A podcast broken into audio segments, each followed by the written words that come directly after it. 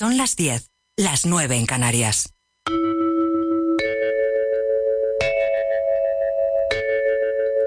Radio Inter.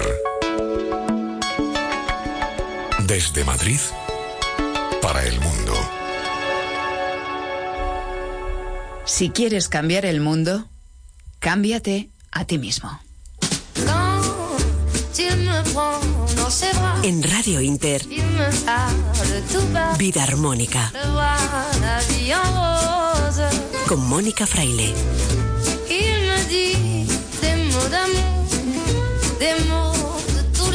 Buenas noches, queridos oyentes, vida armónicos y vida armónicas. Espero que estéis muy bien y que la vida os sonría sí que es cierto que a veces hay que poner de nuestra parte, porque no todo es tan fácil, pero os invito a que os contagiéis con la sonrisa de alguien o a sonreír primero, porque ya sabéis que la risa es contagiosa y que puede cambiar tu día. Una simple sonrisa. Hoy tenemos en el programa a personas que han hecho sonreír a muchas personas, personas que con su trabajo se dedican a cambiar el mundo, como lo hizo, por ejemplo, el autor de la frase de la semana, Mahatma Gandhi. Te conviertas o no en un personaje histórico como él, hay legados que quedan para siempre cuando las acciones sirven para mejorar la vida de alguien, para sembrar bienestar, salud, felicidad, paz y, en definitiva, vida.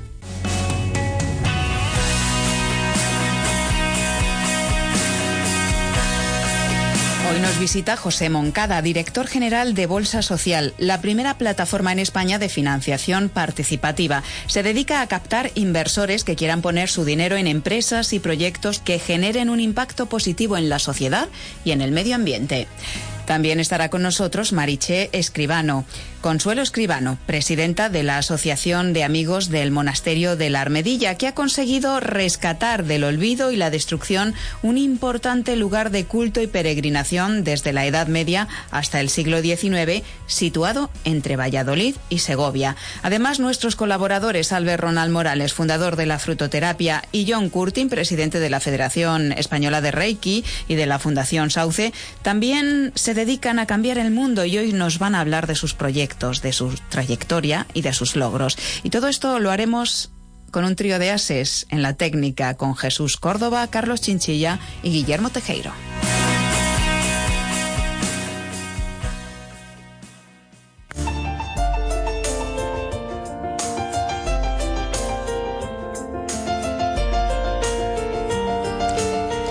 Esta pandemia mundial en la que todavía estamos sumidos nos ha demostrado que la sociedad actual necesita renovarse, cambiar los viejos modelos y estructuras, entre los que se incluye también la economía y el sistema financiero. El nuevo coronavirus nos ha enseñado el valor y la importancia de la solidaridad, de la colaboración, del trabajo conjunto en general. Y eso es algo en lo que ya trabaja desde hace algunos años la Bolsa Social, fundada en octubre del año 2014. Es la primera plataforma de financiación colectiva participativa que facilita a los inversores que puedan poner su dinero, que puedan financiar a empresas con un impacto social o medioambiental positivo. Y hoy recibimos en Vida Armónica a José Moncada, que es director general de la Bolsa Social. José, Bienvenido y enhorabuena por esa valiosa labor que vienen realizando. Buenas noches. Buenas noches, ¿qué tal? Encantado de estar aquí. Hemos oído hablar del crowdfunding, eso ya desde hace algunos años y sobre todo desde la crisis económica, pues a la gente le suena mucho, pero hay un término que se asocia con la bolsa social que es el crowd impacting. Cuéntanos qué es, de qué se trata. Pues eh, mira, lo que hacemos en la bolsa social es tratar de conectar a empresas que están en fases tempranas, que necesitan financiación y que tienen la misión de producir un impacto positivo en la sociedad o en el medio ambiente, con inversores que están dispuestos a eh, apostar por este tipo de empresas que lo que hacen es poner a las personas y al planeta en el centro. Son empresas que tenemos que ver que tienen un buen modelo de negocio, que son, bueno, tienen una tendencia hacia la sostenibilidad eh, y un potencial de crecimiento, pero que vemos que tienen esa misión clara de producir un impacto positivo. ¿no? Empresas que, por tanto, sirven a las personas y al planeta. No se sirven de las personas y el planeta, que es el paradigma del que venimos y que nos lleva al desastre. ¿no? Qué importante, qué importante eso, ¿no? Claro, bueno, al final es, es entender que, tenemos una misión, que, que, lo que hacemos en el mundo no es indiferente, tiene un impacto en los demás. ¿no? Eh, y entonces, mm, al final se trata de poner alma en la economía, sin olvidar sin olvidarse del, aspecto económico, de que tienen que ser empresas que funcionen bien, que tengan un buen equipo detrás, que sean competitivas, em, que quieran crecer, y eh, pero que, que, que, tengan esa conciencia, que sean conscientes de que pues no pueden ser exclusivamente extractivas, sino que tienen que eh, generar un impacto positivo en la sociedad o en el medio ambiente. Y lo que hacemos a través de Bolsa Social, que es una plataforma online, es bolsasocial.com, cualquier persona puede ver esas empresas que nosotros seleccionamos y puede invertir en el capital de estas empresas y por tanto convertirse en socio de, las empresas. ¿Y qué habéis conseguido a lo largo de todo este tiempo? Porque ya lleváis mm, una buena tirada de año, desde el año 2014, desde octubre que, pusisteis esta bolsa social en marcha. Ha habido empresas desde entonces que han conseguido ver la luz y que han conseguido crecer. Cuéntanos algún ejemplo. Sí, sí, sí. La verdad es que ha sido una trayectoria muy bonita. Em, al principio, cuando nosotros hablábamos de, de la inversión de impacto social en España, la verdad es que mm, a la gente le costaba entenderlo, ¿no? Mm. Porque, tiene esa idea de que yo o invierto, entre comillas, en serio, es decir, solo busco rentabilidad y mido el riesgo, o hago filantropía, es decir, dono. Bueno, ambas cosas están bien, pero lo que estamos diciendo es que hay una tercera vía que es muy interesante y que es complementaria, eh, que es invertir en empresas que sean conscientes, en empresas, eh, eso, que busquen mejorarnos como sociedad, que producen bienes o servicios que ayuden a colectivos determinados o que cuidan del medio ambiente, etcétera. ¿no? Entonces, hasta la fecha, nosotros lo que hemos conseguido es, eh, bueno, en primer lugar, fuimos la primera plataforma que fue autorizada por la CNMV, la Comisión Nacional del Mercado de Valores, por tanto nosotros somos una entidad financiera supervisada por la CNMV, y eh, logramos construir una comunidad de gente de 6.500 personas que, que crece cada día, cada vez se nos une más gente, eh, que les interesa este tipo de, empresas, ¿no? invertir en este tipo de empresas. Y a través de la plataforma de bolsasocial.com hemos canalizado, estas, em, estas personas han canalizado, han invertido eh, más de 4 millones y medio de euros a 22 empresas de impacto social de áreas muy diversas. Estamos hablando de empresas, por ejemplo, de agricultura sostenible. Ahora os pondré algunos ejemplos si, si queréis, ¿no?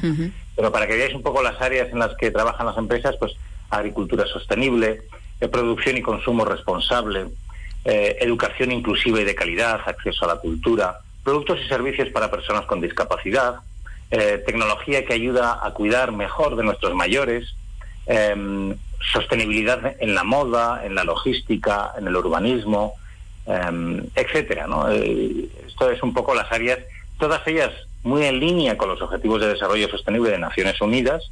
Por cada empresa que nosotros publicamos identificamos cuáles son los ODS que están relacionadas y no sé, si queréis os pongo algún ejemplo. Sí, algún, algún un par de ejemplos, por ejemplo, porque luego se nos va el tiempo y quería preguntarte por, por el tema de lo que estáis haciendo ahora con, en relación con la pandemia, para, para intentar contener la pandemia. Un par de ejemplos. Ejemplo, Por ejemplo, Nostok Biotech es una empresa que produce biofertilizantes y bioprotectores para los cultivos que son respetuosos con el medio ambiente. Y como sabéis, desde hace pues más de 40 años, 40, 50 años, se, viene abusando mucho de los químicos en la agricultura. Lo hemos visto recientemente con la famosa Dana, la tormenta en el Mar Menor, que arrastró todos los químicos de los campos adyacentes hacia el mar a través de los acuíferos y mataron a los peces directamente. O sea que eh, estamos echando auténtico veneno a la agricultura y eso nos lo comemos después. No, ah, no, solo, no solo destruye el medio ambiente, sino que, no, que nos hace daño a nosotros. ¿no? Bueno, pues ellos eh, tienen una gama de productos de biofertilizantes y bioprotectores que ayudan a eliminar, a ir reduciendo progresivamente el uso de químicos en la agricultura, porque se adaptan a cada tipo de plantación y a cada tipo de plaga que tiene el agricultor. Y la verdad es que eh, es un proyecto con mucha innovación, que está creciendo mucho y, que pues que tiene un impacto medioambiental muy medible y muy positivo. Este es un ejemplo un ejemplo. Y cada vez hay un mercado mayor de lo que es la agricultura ecológica. Y por tanto, bueno, pues esta empresa pues es muy interesante, le está yendo bien, Nostok Biotech. ¿no? Otro ejemplo que, os puedo poner, una empresa muy bonita, em, que se llama Aguara. Aguara es una empresa em, que lo que hace es vende agua mineral embotellada. Y dices tú, pues vaya impacto social. Bueno, pues lo que hacen es que lo que serían los beneficios distribuibles que ellos obtienen eh, en la venta de las botellas de agua, eh, lo destinan a eh, hacer eh, proyectos de acceso al agua potable en países en vías de desarrollo, porque la falta de acceso al agua potable en países en vías de desarrollo es una lacra tremenda, que provoca muchísimas enfermedades infecciosas y eh, además tiene, tiene un, provoca un problema social muy grave para niños, sobre todo para niños y mujeres, porque eh, básicamente, parece una tontería, pero para muchos niños y muchas mujeres su mayor labor diaria es coger un bidón y andar durante tres horas hasta un río de aguas marrones, llenarlo y volver otras tres horas andando a casa. Pues, para traer agua, ¿no? Lo que nosotros hacemos abriendo el grifo, ellos les, les ocupa seis horas diarias. Por tanto, no pueden ir a la escuela, no se pueden desarrollar como personas. Es poner una fuente en estos, en estos pueblos realmente les cambia la vida, ¿no? Claro, y Aguara eh, la tenemos presente, por ejemplo, en muchos hospitales, porque allí, por ejemplo, en las máquinas eh, de hospital que he tenido que estar recientemente, hace unos meses, están, eh, hay más marcas, pero está Aguara y la encontramos en supermercados y en un montón, en un montón más de, de grandes superficies. En fin, para que la gente vea que cuando eh, está comprando también puede cambiar el mundo, ¿no? Y ya que hablamos de hospitales, eh, enlazo con la pandemia. ¿Qué es lo que estáis haciendo ahora para frenar ese impacto de la COVID-19, de la pandemia, desde la Bolsa Social? Pues mira, eh, desde la Bolsa Social, nos, eh, cuando, cuando empezó la pandemia, la verdad es que como todo el mundo entramos en, en un estado de shock, es decir, bueno, pues Mm. aquí esto hay que parar todo, paramos la economía, no sabemos qué va a ocurrir, paramos la actividad y acto seguido nos, nos, nos dimos cuenta de que, que bueno, que, que, que no, que hay que seguir ahora más que nunca trabajando por empresas que nos ayuden a, a luchar contra los problemas sociales que tenemos, ¿no? Y en concreto lo que decidimos fue pues lanzar una convocatoria para identificar startups, eh, empresas jóvenes que eh, tengan productos o servicios que nos ayuden a luchar como sociedad frente a las consecuencias sanitarias, eh, económicas y sociales de, de la COVID. Entonces, eh, ahí hicimos una alianza con varios inversores de impacto y eh, la verdad es que fue muy bonito. Eh, muy rápidamente se nos presentaron 100 proyectos, de los cuales pues fuimos filtrando y seleccionando, porque aquí es muy importante el proceso de filtrado y de selección. Evidentemente no podemos financiar todos los, todas las empresas sociales que no, nos vienen, pero tenemos que ver que sea que tengan un claro impacto social, pero además que sea una buena inversión. Esas son las dos, las dos facetas que, que tenemos en Bolsa Social, ¿no? Sí. Y, y ahí, eh, de, esa, de ese grupo, pues hemos ido filtrando y al final hemos terminado en dos empresas que publicamos en bolsasocial.com y que se financiaron. La primera se financió en 36 horas. En 36 horas recibió 160.000 euros, ¿no? Y la otra también se ha financiado con otros 160.000 euros. Maravilloso. Eh, la verdad es que es muy bonito ver cómo el esfuerzo colectivo eh, pues nos puede ayudar con pequeñas aportaciones, que son inversiones en el fondo. ¿eh? Eh, eh, podemos financiar empresas que efectivamente están cambiando el modelo hacia algo mucho más humano. ¿no? Sí que es cierto que, y a mí me gusta advertir eh, cada vez que, tengo una entrevista o hablo en público, que ojo, que se trata de empresas jóvenes, eh, que por tanto tienen mucho riesgo. ¿eh? La inversión en bolsa social, ya lo decimos muy claramente y muy transparente, no es una inversión garantizada, es una inversión de riesgo. Por eso decimos que, que, que el que quiere invertir, bueno, que entienda que invertir en startups pues tiene la posibilidad de que vaya muy bien o de que la empresa pues no tenga éxito, ¿no? Eh, entonces eso es importante advertirlo, no es para todo el mundo. Hay que, hay que siempre decimos invierte dinero que puedas perder, ¿no? Con prudencia, ¿no? Pues José, invitamos a la gente a que entre en bolsasocial.com y a que si están interesados en invertir, poner su dinero para mejorar el mundo, lo hagan porque desde luego merece la pena. Gracias por poner alma a las finanzas, gracias por poner a las personas y al planeta en el centro. Ha sido un placer recibirte y charlar contigo en Vida Armónica. José Moncada, director general de la Bolsa Social. A seguir cambiando el mundo desde el corazón. El placer, el placer ha sido mío. Muchísimas gracias a vosotros.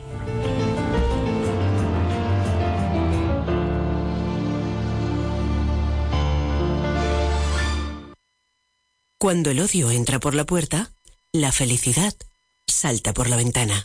Vida armónica.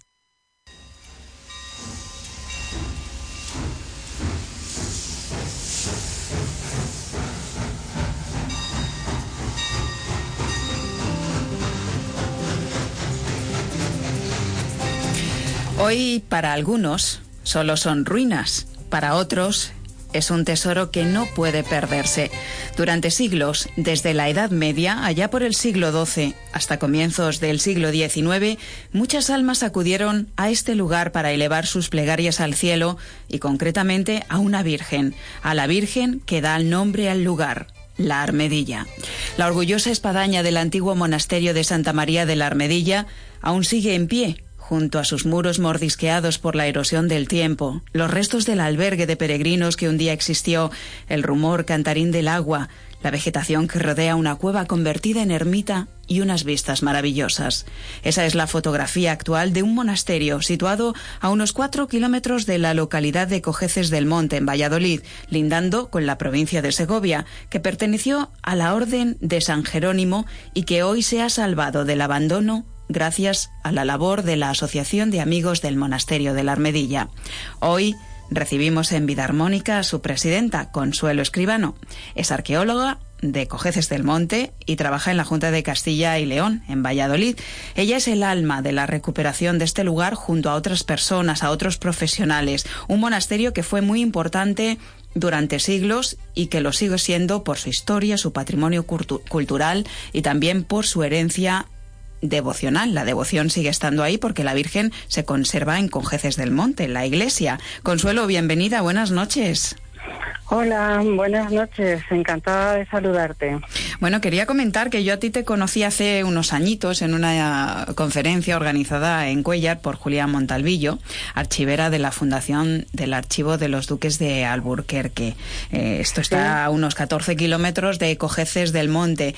Y quería agradecer tanto tu trabajo como el de Julia, como el de tantas personas que aman la historia, el patrimonio, la cultura de esta zona, que además hay que comentar a los oyentes que concentra todavía una importante muestra del patrimonio mudéjar que hay en España. Es, es importante, ¿no? Y la recuperación que habéis hecho en la Armedilla ha sido realmente, yo diría que un acto de, de amor que lo sigue siendo, porque allí donde otros ven ruinas, vosotros veis historia y sobre todo algo que hay que conservar, ¿no?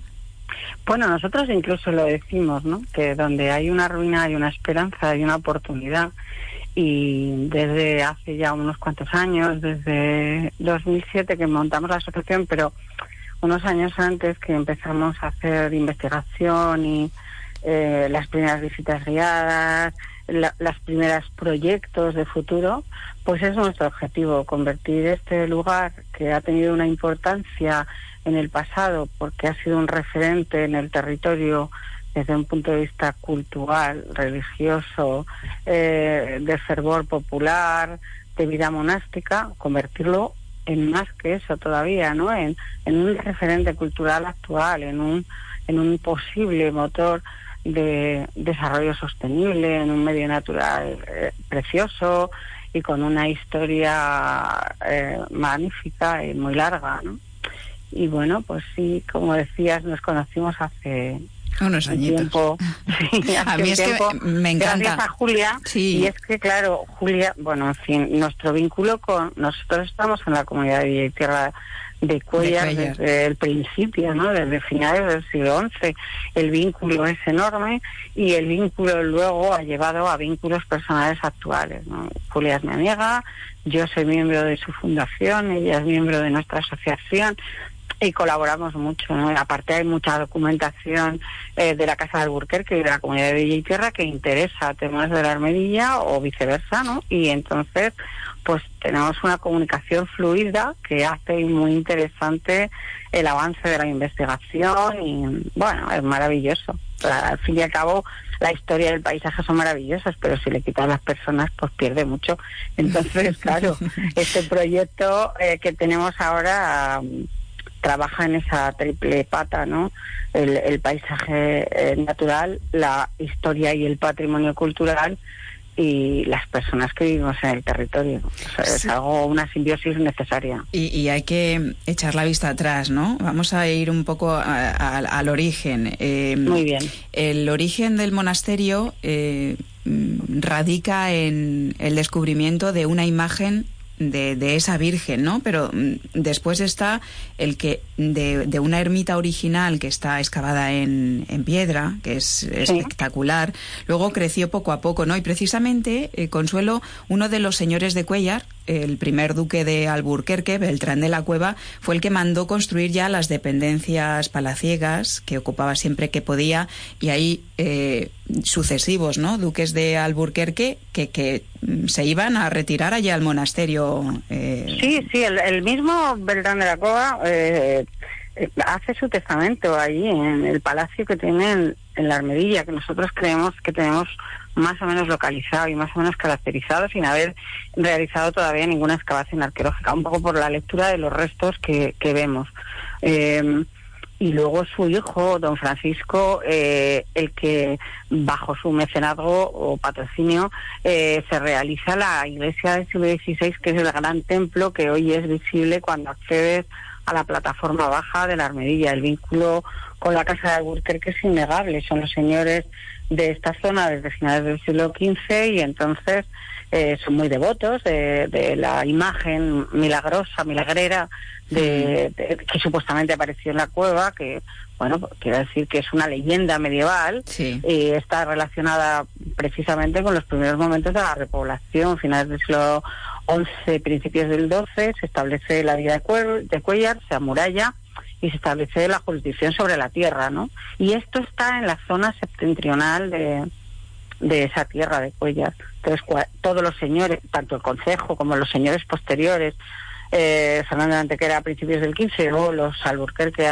desde finales del 15, eh, eh, tienen un vínculo necesario y fuerte con este lugar de devoción mariana. Claro, y qué decir de la devoción, ¿no? De los lugareños, de, todas, las, de, todas las gentes, ¿no? Desde, desde el siglo XII, desde que se apareció, que, bueno, eh, no siempre quedan eh, vestigios o, documentos, ¿no? Que lo acrediten. Pero yo he localizado unas actas que, que publicó en un artículo precisamente Julia de, de esas procesiones que se realizaban, por ejemplo, en época de grandes sequías. Y aquí ella menciona los años de 1313. Exacto y de 1321, ¿no? Que, que, iban a pedirle a la Virgen y, y en uno de, de, esos años parece ser que eh, no cumplieron lo que le habían prometido a la Virgen o así lo interpretaron ellos, ¿no? Y volvió la sequía de nuevo y entonces eh, hay un, un, pequeño relato, un pequeño extracto que está en castellano antiguo en el que relatan el encuentro de eh, Santiago, del Cristo de Santiago,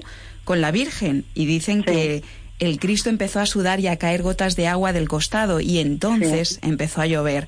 Esto...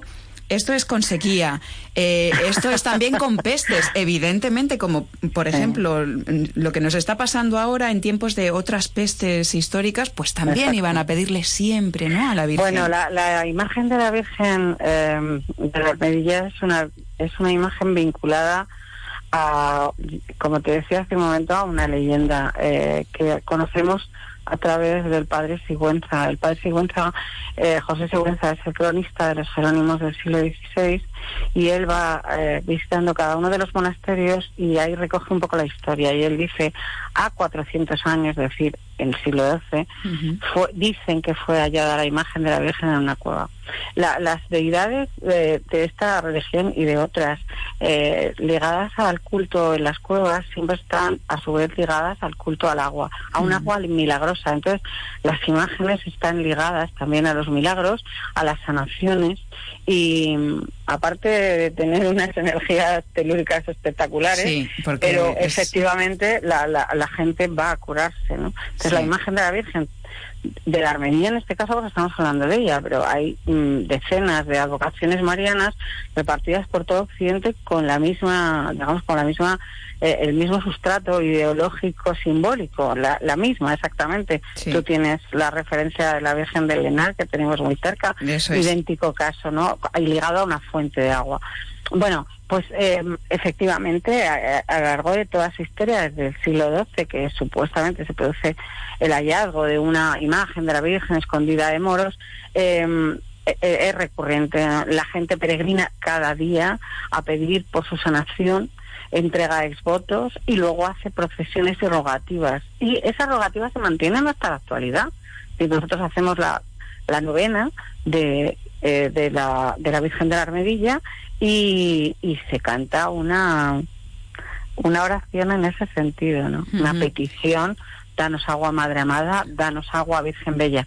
Se sigue haciendo, pero se pedía también para que dejara de llover. Lo que has comentado tú de, de, estas eh, procesiones que se hicieron para rogar agua, es que el siglo XIV es bastante puñetero mm. y hay una crisis muy importante climática que conduce a una crisis económica, la gente lo pasó muy mal, algunos poblados se despoblaron y proceden de ese siglo XIV, y entonces claro, estaban muy preocupados por la falta de agua y hicieron rogativas y las dejaron eh, porque además este lugar dependía en esos momentos del Consejo de Collar, entonces lo tenían muy fácil para trasladar a la Virgen o para trasladarse ellos al lugar de la Virgen a, pedir eh, agua, ¿no? O a pedir eh, que dejara de llover o a pedir salud o lo que se requiriera en ese momento, porque y para nosotros eh, es difícil entender eh, a lo mejor ese mundo simbólico tal y como lo hacían ellos, pero teniendo en cuenta que mm, no sabían eh, eh, no, no, tenían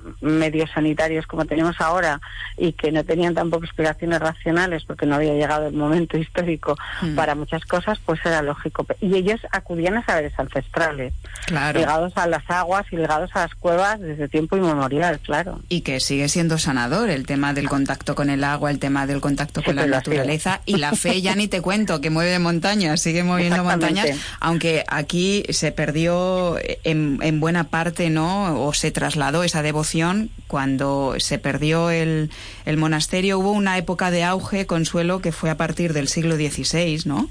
Y luego a, primeros del XIX pues se perdió lamentablemente el monasterio y, ahí se perdió parte de la devoción o se trasladó ya a Lenar, ¿no? al santuario de Lenar. Bueno, coincide más o menos, sí, aproximadamente. Lo cierto es que cuando se desamortiza, porque claro, Lenar es un santuario, no tiene nada que ver con un monasterio, aunque luego tenía una comunidad ligada al santuario, ¿no? Pero eh, digamos que el proceso de creación es diferente. Pero sí, la desamortización supuso un revolcón absoluto al lugar. Eh, la de Mendizábal fue la definitiva, pero hubo tres procesos anteriores y, bueno, ya se perdió mucho de la importancia sobre el territorio, de la referencia, se perdieron muchísimos bienes y ya con la exclaustración definitiva en época del ministro Mendizábal, pues aquello fue el final del final, la imagen de la Virgen y algunos otros bienes se trasladaron a la iglesia parroquial, pero donde se le ha dado devoción, pero ya no es lo mismo, ya no se ha acudido de esa manera porque no estaba ligada al lugar y es muy importante mm. que estuviera en su sitio, ¿no? Eso además las crónicas lo cuentan muy bien. Y, y claro, pues, pues se fue perdiendo hasta que en 1980 y algo, no recuerdo ahora mismo si es 86, 87, eh, hace unos 33 años aproximadamente, se inventaron el alcalde y el, párroco que había en aquella época una romería de un día a mitad de verano entre los toros de Peñas y los toros de Cuellar, que son nuestras villas de referencia en el territorio, y hacemos una procesión trasladando la imagen de la Virgen desde la iglesia parroquial de Cojeces del Monte de Cojeces del Monte hasta, allí. Y luego eh, mm, quería hablar de la labor que habéis hecho vosotros, porque evidentemente hay imágenes de, de, principios del siglo XX ya con el monasterio de la Armedilla en, en ruinas. Vosotros habéis movido fondos europeos, movido eh, eh, a gente, a, a, expertos, arqueólogos como tú, pero también historiadores, para apuntalar, para evitar que aquello se caiga y para reactivar. ¿Qué, ¿Qué, logros habéis eh, conseguido en todo este tiempo? Porque han sido muchos, más allá de que no se caiga ¿no? Eh, la parte del monasterio que todavía sigue en pie, entre ellos la espadaña. Bueno, hay como varias vertientes del trabajo que se ha mm, desarrollado. Una es eh, quizá la que a mí me parece más llamativa, es la de la cohesión social en torno a un bien patrimonial. Es decir, la, nosotros hemos intentado que la gente del territorio y sobre todo de nuestro pueblo entendiera la importancia del lugar como un lugar de referencia de emociones, de religiosidad y de cultura, ¿no? Y que es algo que nos atañe a todos, que no es un tema de las administraciones públicas, sino que es responsabilidad de todos. Ese proceso de de creación de un grupo de trabajo amplio, eh, que además está sujetado en varias eh, cuestiones. Por una parte hay gente especialista en investigación, hay gente que se dedica a la restauración de edificios, hay gente que es experta en restauración de bienes muebles. Eh, hay gente de todo tipo, hay, labradores, hay amas de casa, hay estudiantes, hay recién licenciados en biología, en lo que quieras, ¿no? Entonces, todo ese compendio de, objetivos y de formación permite que de forma voluntaria la gente que está vinculada al territorio, bien próximo, porque es de Cojeces, bien un poquito más alejado, porque eres de Cuellar, de Valladolid, de Segovia o de Madrid, se eh, interesen mucho por tener un objetivo común, que es conseguir que ese lugar tenga un futuro. Dejémoslo ahí, ¿no? Y luego, mm, eh, por otra parte, está, digamos, el trabajo técnico que nosotros como voluntarios podemos promover. Eh, podemos, mm, insistimos en, los, en el estado de conservación, en la necesidad de intervenir en lugares muy puntuales que tenían unos problemas de estabilidad que de no solucionarse hubieran provocado una ruina muchísimo mayor. Entonces, eh, en el, eh, nosotros, eh, digamos, la asociación nace en, enero de 2017 y en 2018 ya conseguimos un poquito de dinero para hacer una, un, tapado de un enorme agujero en el lienzo de la cabecera del templo del 16 y a su vez hemos encontrado, porque hemos realizado una excavación para poder apear bien ese muro, una excavación arqueológica hemos encontrado la cripta del siglo XVI que emula las circunstancias en las que estaba la antigua cueva, luego convertida en cripta eh, a partir del 12, ¿no? Entonces, luego la hemos cubierto, hemos consolidado el arranque de las bóvedas dentro de la iglesia, de modo que ahora puedes entrar dentro de la ruina de la iglesia con muchísimo menos posibilidades de que te caiga nada en la cabeza. Lo hemos hecho visitable. Además hacemos el mantenimiento de todo el el lugar, eh, desde la ciega para que la gente vaya. Sí, claro, hay que acondicionar los itinerarios de visita. Y luego hacemos las visitas guiadas, que nosotros no somos guías de turismo ni, nada de eso. Sí, es un compromiso. claro, hacemos visitas acompañando a la gente, contándoles la importancia del lugar, eh, para que lo entiendan en su contexto histórico y cómo ha evolucionado a lo largo del tiempo y cómo nosotros queremos buscarle un futuro. Claro. Y también organizamos eh, muchos eventos de tipo escénico y cultural desde veradas conciertos, la fiesta recreacionista Origen, eh, talleres para niños, visitas teatralizadas. Eh, hemos generado una app de visita por si no quieren contactar con nosotros, si quieren hacerlo por su cuenta, incluso una guía digital eh, que pueden también descargar de internet y hacer la visita por su cuenta. hemos conseguido además yo creo que también muy importante, eh, firmar un protocolo de colaboración con el Ayuntamiento de Cojeces del Monte, que son propietarios del 90% de, de las construcciones que quedan en pie de la armedilla. Es muchísimo trabajo y llevamos tres años. Es una eh, dedicación absoluta. Eh, ¿Cómo podemos colaborar, visitar? tenéis una página web que se llama amigosarmedilla.com. Exactamente. Bueno, y luego somos muy activos. En redes. Eh, en redes sociales, sí. Eh, bueno, la comunicación ahora es así y ya está, no tiene más. Nuestra web se alimenta prácticamente cada día eh, y en verano mucho más. Eh, este año pensábamos que no íbamos a poder tener una actividad, em, digamos, como nosotros hubiéramos querido, pero al final hemos encontrado soluciones intermedias con toda la seguridad sanitaria, la distancia, las mascarillas, la limpieza con gel hidroalcohólico y con menos gente convocada. Y, de todo ello damos cuenta en nuestra web. ¿Cómo puede colaborar cualquiera? Bueno, primero, nosotros queremos que la gente lo disfrute, que venga, que oiga el concierto, que se apunte previamente, que este año tienen que ser todas las inscripciones con carácter previo. Pero eh, hay un apartado de, quieres hacerte socio, quieres colaborar, puedes hacerlo de muchas maneras, puedes colaborar económicamente, puedes asociarte y ser mecenas. Si tienes entre 14 y 25 años, puedes hacerte socio con una cuota a partir de un euro. O sea pues, que se eh, pueden hacer muchas hay cosas. Hay muchas, opciones, así que yo solo tengo que trasladarte como presidenta y en nombre de todos los que estáis haciendo posible que eso no se pierda, algo tan importante como este monasterio que durante siglos fue un punto neurálgico también económico de la zona y de, proyección económica.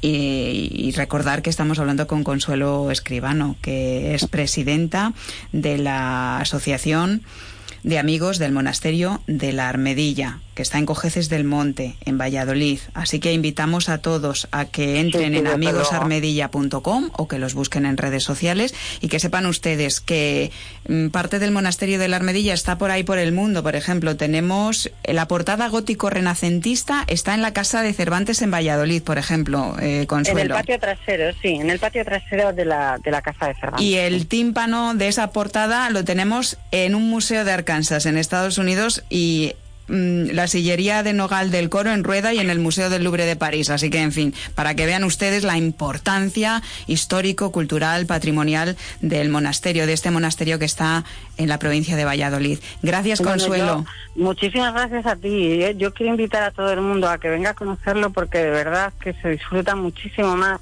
cuando cuando te metes, eh, haces una inmersión en el lugar, ¿no? Tú puedes verlo en internet y te parecerá maravilloso. Tiene es mágico, yo digo que es mágico.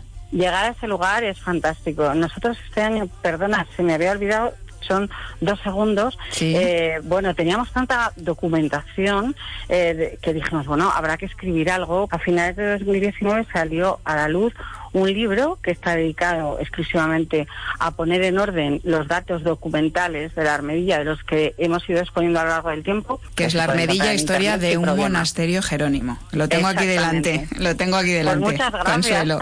Gracias, que además es de Consuelo Escribano Velasco y de Roberto Losa Hernández, para que ustedes tengan referencia. La Armedilla, búsquenlo si les interesa. Gracias, Consuelo, un, un placer, de verdad. y gracias, gracias por, por valorar y por todo el trabajo de recuperación de, esa historia y ese patrimonio que somos todos también, en definitiva. Un abrazo. Es el legado de nuestros padres, hay que hacerlo. Muchas gracias a ti. Adiós.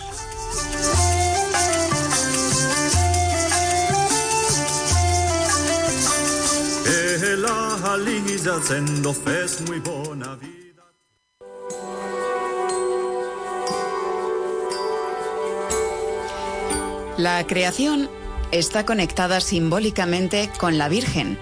Sí, sí, con la Virgen, como madre, que es vientre y vacío que se llena de algo nuevo, que acoge y da vida a una nueva existencia. Puede ser a una personita, un proyecto, una obra, cualquier, cualquier creación.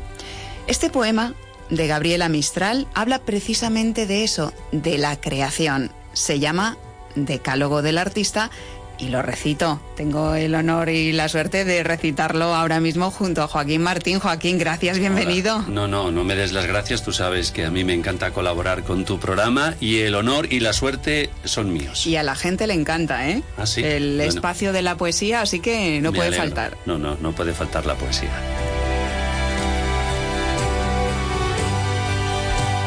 No hay arte ateo. Aunque no ames al Creador, lo afirmarás creando a su semejanza. No darás la belleza como cebo para los sentidos, sino como el natural alimento del alma. No te será pretexto para la lujuria ni para la vanidad, sino ejercicio divino. No la buscarás en las ferias, ni llevarás tu obra a ellas, porque la belleza es virgen y la que está en las ferias no es ella. Subirá de tu corazón a tu canto y te habrá purificado a ti el primero. Tu belleza se llamará también misericordia y consolará el corazón de los hombres. Darás tu obra como se da un hijo, restando sangre de tu corazón. No te será la belleza opio adormecedor, sino vino generoso que te encienda para la acción, pues si dejas de ser hombre o mujer, dejarás de ser artista. De toda creación saldrás con vergüenza porque fue inferior a tu sueño, e inferior a ese sueño maravilloso de Dios, que es la naturaleza.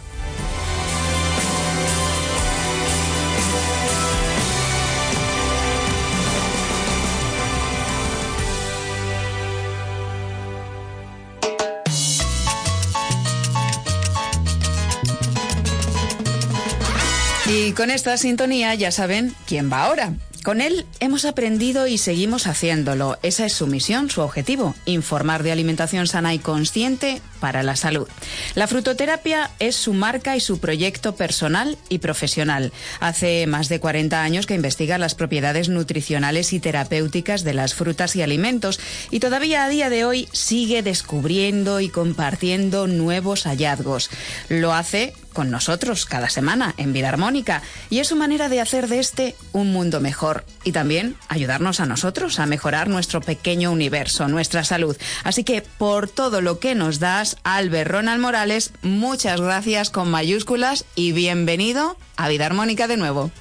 Gracias Mónica, un saludo muy cordial a todos los oyentes, a ti y a todo el equipo. Sí, eh, como tú bien lo decías, son más de 40 años que llevamos investigando las frutas en todo el planeta. Hemos creado la frutoterapia, que es una técnica terapéutica con la que estamos eh, tratando de ayudar a mejorar la salud de todos los seres humanos. Eh, realmente lo, lo, sorprendente de las frutas es que primero cuando empezamos a investigar pensamos que íbamos a encontrar no solamente nutrientes, es decir, vitaminas, sales minerales, oligoelementos, proteínas, etcétera. Pero nos llevamos una sorpresa cuando empezamos a, analizar las frutas en, en, laboratorio y nos dimos cuenta que las frutas no solamente son alimentos, sino que también tienen sustancias activas, sustancias electroquímicas que nos van a ayudar eh, a mejorar la salud, que van a hacer eh, un trabajo en el organismo. En ese campo, pues hemos encontrado una serie de frutas ricas en vitamina C.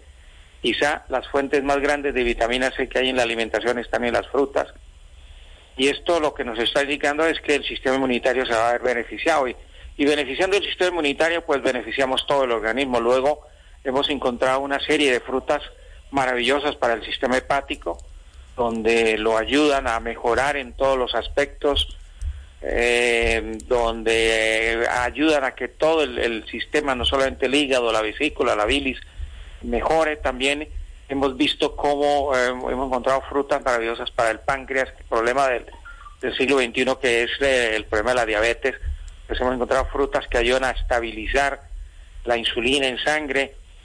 Y por supuesto, lo último que hemos encontrado ha sido los neurotransmisores en las frutas. Eh, hablar de los neurotransmisores es hablar de, de, lo más complicado que hay en medicina, que es todo lo que tiene que ver con el funcionamiento del cerebro, es decir, todo lo que es la neurología y el descubrimiento del, eh, de, ese pequeño porcentaje que tenemos hasta ahora descubierto del funcionamiento de nuestro cerebro. Pues hemos descubierto los neurotransmisores en las frutas a nivel vegetal y que no sabíamos que, que las frutas eran tan ricas en neurotransmisores. Y por supuesto, eh, desinflamatorios. Hemos encontrado frutas que ayudan a mejorar como, como desinflamatorios, frutas que nos ayudan como analgésicos, frutas que nos ayudan como antiperéticos. Eh, en fin, eh, la gama es grande, son más de 5.000 especies de frutas que se han investigado en todo el planeta. Y, y, esto, esto debe, se debe a un esfuerzo que se ha hecho personal y por supuesto se ha creado la marca de frutoterapia, la ciencia, o es decir, la técnica terapéutica, y desde luego la Asociación Mundial de Frutoterapia y Medio Ambiente es la otra creación que se ha hecho, que trabajamos con ellas, que son con médicos, con eh, todo el personal científico, académico, que, trabaja en, en esto de la investigación. Y desde luego los proyectos que tenemos son seguir. Eh, hemos encontrado frutas, las últimas frutas amazónicas como el copoazú, como el aguaje, eh, como el arazá, eh, para hablar de tres, en medio de tal vez las 500 frutas que todavía falta por descubrir de la Amazonía de este planeta Tierra. Fíjate, como vemos, que como ve Mónica, este planeta es rico y, y, y la alimentación de este planeta todavía resiste para llegar a 10 a mil millones de, personas a alimentar. Todavía hay cosas, muchísimas cosas por descubrir. No, no sabemos todo, ni mucho menos, pero lo que vamos descubriendo es mm, realmente para darte las gracias y para dar las gracias a todos esos profesionales que están detrás de un proyecto como el de frutoterapia y detrás de la Asociación Mundial de Frutoterapia y Medio Ambiente, porque no solo eres tú, sino que son expertos a nivel mundial y muchos de ellos radicados en Colombia, porque tú eres de Colombia, de Bucaramanga Bucaramanga, aunque hace muchos años que vives en Madrid. Eso mm, para darle un tip a los oyentes, mm, porque siempre hablamos de frutas, pero nunca hablamos de ti. Y este homenaje también va a ti por tu compromiso de difundir las propiedades de las frutas eh, que habéis investigado, no solo como fuente de nutrición, sino como una alternativa natural también de curación. Yo no sé, entre las muchísimas, muchísimas frutas que habéis investigado a lo largo de todos estos años, más de 40, sin te, te tuvieras que quedar con algún descubrimiento que, que, mm, que, fuera muy importante para ti o para vosotros, eh, ¿cuál sería? Sé que es muy complicado. Esto es como elegir entre tus hijos si tienes varios. Claro, es, es tremendamente complicado. Eh, para elegirlos y son eh, en el transcurso del tiempo son tantos, pero déjeme decirle también algo muy importante a ti y a tus oyentes, Mónica, y es que eh, fíjate que hace un tiempo, hace por lo menos un año o dos años, empezaron los médicos de cabecera, los médicos de familia, a recomendar frutas. Antes no lo hacían. Ahora uno va a la consulta de cualquier especialista y dentro de la alimentación que le aconsejan está incluido dos sectores de la alimentación fundamentales, como son las frutas y como son las verduras. Y todo esto se, se debe a toda la investigación que se ha hecho y que tienen como herramienta de trabajo que las puedan usar y las puedan eh, valorar y además eh, eh, indicar a sus a sus pacientes. Ahora, hay estudios que han hecho universidades tan preciosas como la Universidad de California, Universidad de Illinois, son, son muchas las universidades que también han contribuido a hacer estudios y a, que la frutoterapia no solamente sea una técnica terapéutica manejada por nosotros, sino que también están ya involucradas una cantidad de universidades prestigiosas que están haciendo estudios y grupos de investigación que nos siguen en nuestro camino. Como siempre, uno, uno siembra el, el, camino, lo hace y otros vienen caminando por él. Así es que es eso también un homenaje para la gente que, que está investigando, los investigadores que están haciendo investigaciones a este tipo, pues para ellos también hay que decirles que gracias por, seguir este camino que hemos trazado nosotros.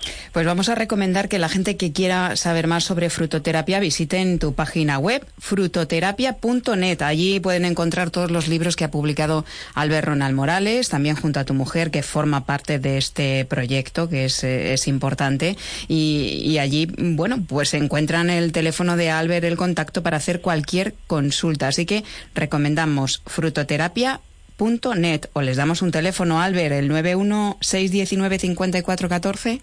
Claro que sí, ese es nuestro teléfono para servicio para todo, todas las personas que quieran llamarnos, a preguntarnos, a indagar, a asesorarse de lo que estamos haciendo y lo que hemos hecho y ahí los atendemos con el mayor gusto y con el mayor cariño. 916195414 o frutoterapia.gmail.com.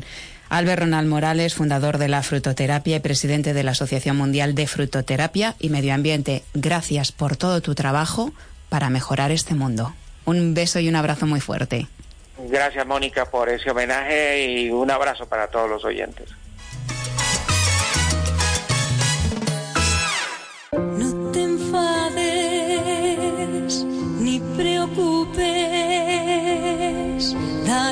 Gracias por la bendición. Pues dar las gracias. Solo con dar las gracias podemos ya contribuir a mejorar nuestro día a día y por lo tanto nuestro mundo y el mundo de los que nos rodean. Lo de contribuir a construir un mundo más sano y más feliz lo lleva en su ADN la Fundación Sauce, de la que es presidente John Curtin, también presidente de la Federación Española de Reiki y colaborador habitual de Vida Armónica. John, bienvenido, buenas noches y un placer recibirte y hablar de la labor que realizáis tanto en la Fundación como en la Federación Española de Reiki. Buenas noches, Mónica. Gracias por invitarme otra vez. Tenemos que recordar, John, que además de maestro de Reiki, eres coach del Instituto HeartMath, mm, eres eh, monitor de coherencia cardíaca, ya hemos hablado, de relajación. Y en la Fundación Sauce, además, desde hace ya muchos años, es que es una organización sin ánimo de, de lucro, lleváis a cabo una labor fantástica, eh, entre otras cosas de labores de voluntariado en cárceles, ya hablamos una vez aquí, pero creo que es importante recordarlo, la labor de voluntariado en cárceles y también en asociaciones, en residencias. Sí, efectivamente, o sea que nosotros ya llevamos pues 16 años em, organizando voluntarios de Reiki y de técnicas de relajación, como dices, para, esas para esos diferentes colectivos. Y bueno, eh, supongo que a lo largo de 16 años son muchos eh, los logros eh, que, que, habéis conseguido. En, en las cárceles habéis conseguido que los reclusos estén más equilibrados, porque eso es lo que proporciona el Reiki, equilibrio no solo de salud física, sino mental y emocional. Eso es lo que aporta el Reiki. Y lo mismo lleváis a las residencias, porque lo que hacéis es distribuir a esos voluntarios eh, formados en Reiki, que es una terapia complementaria energética, para extender los beneficios de esta terapia de forma totalmente altruista y solidaria. ¿Es así?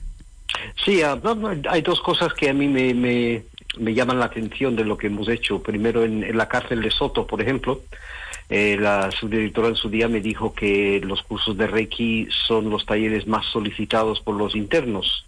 Y eso es tomando en cuenta que son talleres de libre asistencia, o sea que no consiguen ningún tipo de beneficio em, por acudir a ellos, pero son los talleres más solicitados y en una residencia, eh, una residencia de ancianos especializada en demencia senil avanzada.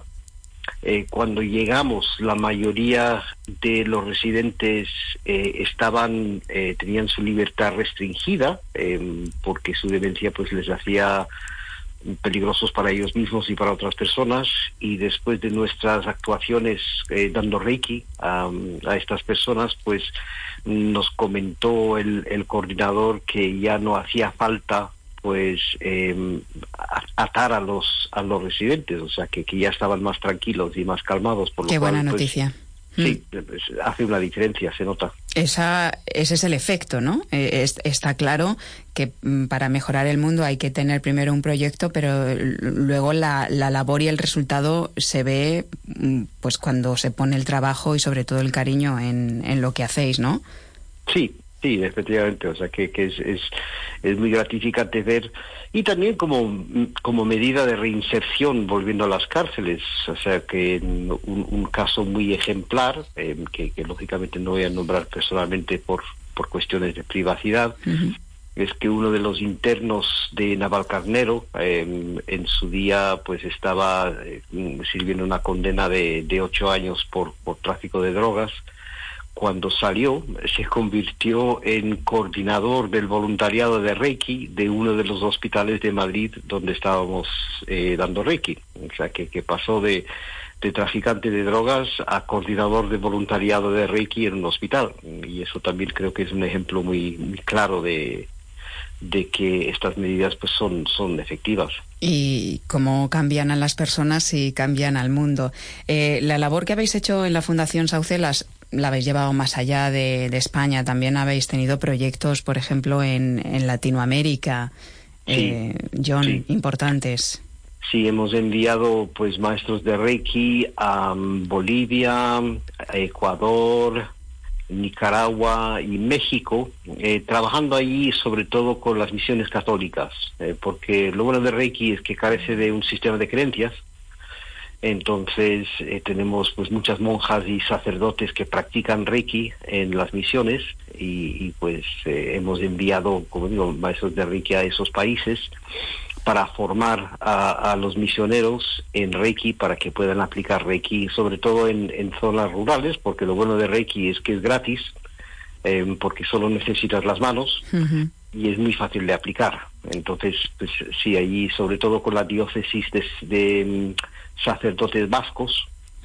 Em, y ahí pues tengo el, gran honor de, de, haber iniciado al padre Anselmo, que hmm. no solamente es mi único sacerdote español maestro de Reiki, sino además es mi alumno más mayor, con sus 87 años cuando le inicié pues era el, el, alumno más mayor que yo tenía. De hecho, cuando hicimos la iniciación, me acuerdo que él comentó que teníamos que darnos prisa mm, por si no llegaba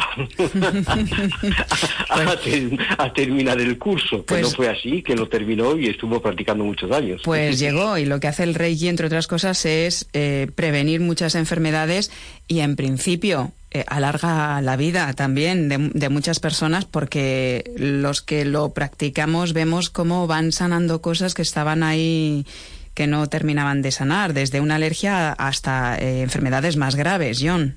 Sí, por supuesto, como, como Reiki a largo plazo pues genera ese cambio profundo en, en nosotros, o sea que siempre decimos que las enfermedades no existen, existen personas enfermas. Entonces, que Reiki te, te, te, te, ayuda, como tú dices, a sanar esa causa más profunda que puede estar generando la enfermedad y además te vuelve consciente de lo que te viene bien. Eso es quizás algo que yo siempre recalco en los cursos, que desarrollas una especie de, radar interno mm, de, de, lo que te conviene para estar sano. Y me refiero a lo que te conviene desde pues lo que comes hasta lo que bebes y hasta la gente que te, te conviene, o sea que, que, que desarrollas este, esta intuición respecto a, a lo que te viene bien en todos los niveles y eso lógicamente pues te hace más sano. Claro, es conectar con esa fuente de, de salud y bienestar y paz que tenemos en nuestro interior. Y también eh, fuisteis pioneros de, con la Fundación Sauce John en España desde 2005 en cursos de crecimiento personal. Sí, sí, nosotros empezamos en, en nuestra sede em, ofreciendo pues cursos de, de Reiki principalmente a lo largo de los años, pues hemos iniciado a 8.000 alumnos en, en nuestra sede y cuando empezamos los cursos de Reiki en los hospitales, eso ya fue una cosa impresionante. A lo largo de pues, siete años iniciamos a 5.000 profesionales sanitarios en 20 hospitales en la Comunidad de Madrid, haciendo Reiki. Fíjate. Y bueno, ellos lo siguen practicando a nivel individual, aunque en la Comunidad de Madrid el voluntariado se suprimió. Eh, por una decisión política, eh, siempre puede volver a los hospitales porque hacía mucho bien y conocemos a muchas personas que lo han recibido y que después de recibirlo han seguido practicando, se han iniciado, en fin, que son muchas las semillitas de luz, de salud, de bienestar que habéis sembrado desde la Fundación Sauce y desde la Federación Española de Reiki. Así que desde aquí, desde Vida Armónica, quiero darte las gracias por toda esa labor que habéis hecho y por estar con nosotros y colaborar en, en Vida Armónica también formando parte de esta gran familia, para precisamente eso, mejorar el mundo en lo que podamos. Pues muchas gracias a ti, Mónica, por difundir eh, nuestra labor y difundir todo lo que haces sobre el crecimiento personal. Eh, John, eh, la Fundación Sauce tiene una página web que es fundacionsauce.org, pero ¿algún teléfono que nos quieras dejar? Sí, es el 91, perdón. Sí. 91591 9995. 91591-9995. John Curtin, presidente de la Fundación Sauce y de la Federación Española de Reiki. Gracias. Gracias a ti. Un abrazo.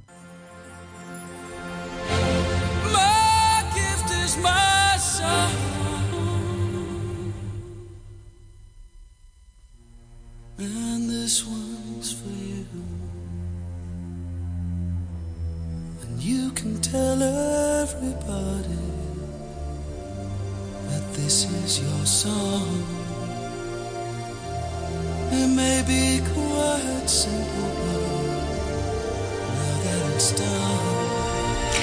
Mi regalo es mi canción dice este tema compuesto por Elton John. Hay muchas formas de contribuir a mejorar el mundo. Hoy el tema central del programa ha sido el de proyectos, personas que cambian y mejoran el mundo, personas que un día tuvieron una visión, que apostaron por algo diferente, que además contribuye al bien común y que trabajaron para materializarlo y su labor además nunca para. Es justo reconocer que ese tipo de personas pasan por este programa cada semana y estamos muy orgullosos de ello, porque la misión de vida armónica es precisamente esa, ser un puente hacia el bienestar, la salud, la felicidad, la paz interior, un puente que todos los que participamos tendemos, pero que parte de ti y tú decides o no cruzarlo. Tú decides avanzar o quedarte varado en la zona de confort. Hoy queremos dejarte esta reflexión. ¿Te has parado a pensar cuántas vidas has tocado? ¿A cuántos? ¿Y a cuántas cosas amas o has amado? ¿A cuántas personas has ayudado? ¿Cuántas veces te has superado a ti mismo y has cambiado el mundo? Quizás con una sola decisión, una acción, un gesto, una sonrisa, sosteniendo, ayudando, colaborando o estando simplemente solo con tu presencia. Busca lo mejor de ti y compártelo, como compartes tu tiempo escuchando este programa. Por eso te doy, te damos las gracias y como dice esta canción Your Song, qué maravillosa es la vida mientras tú estás en el mundo. El mundo no sería el mismo sin ti. Gracias por lo tanto por existir, por ser uno con nosotros. Feliz vida y hasta el próximo programa.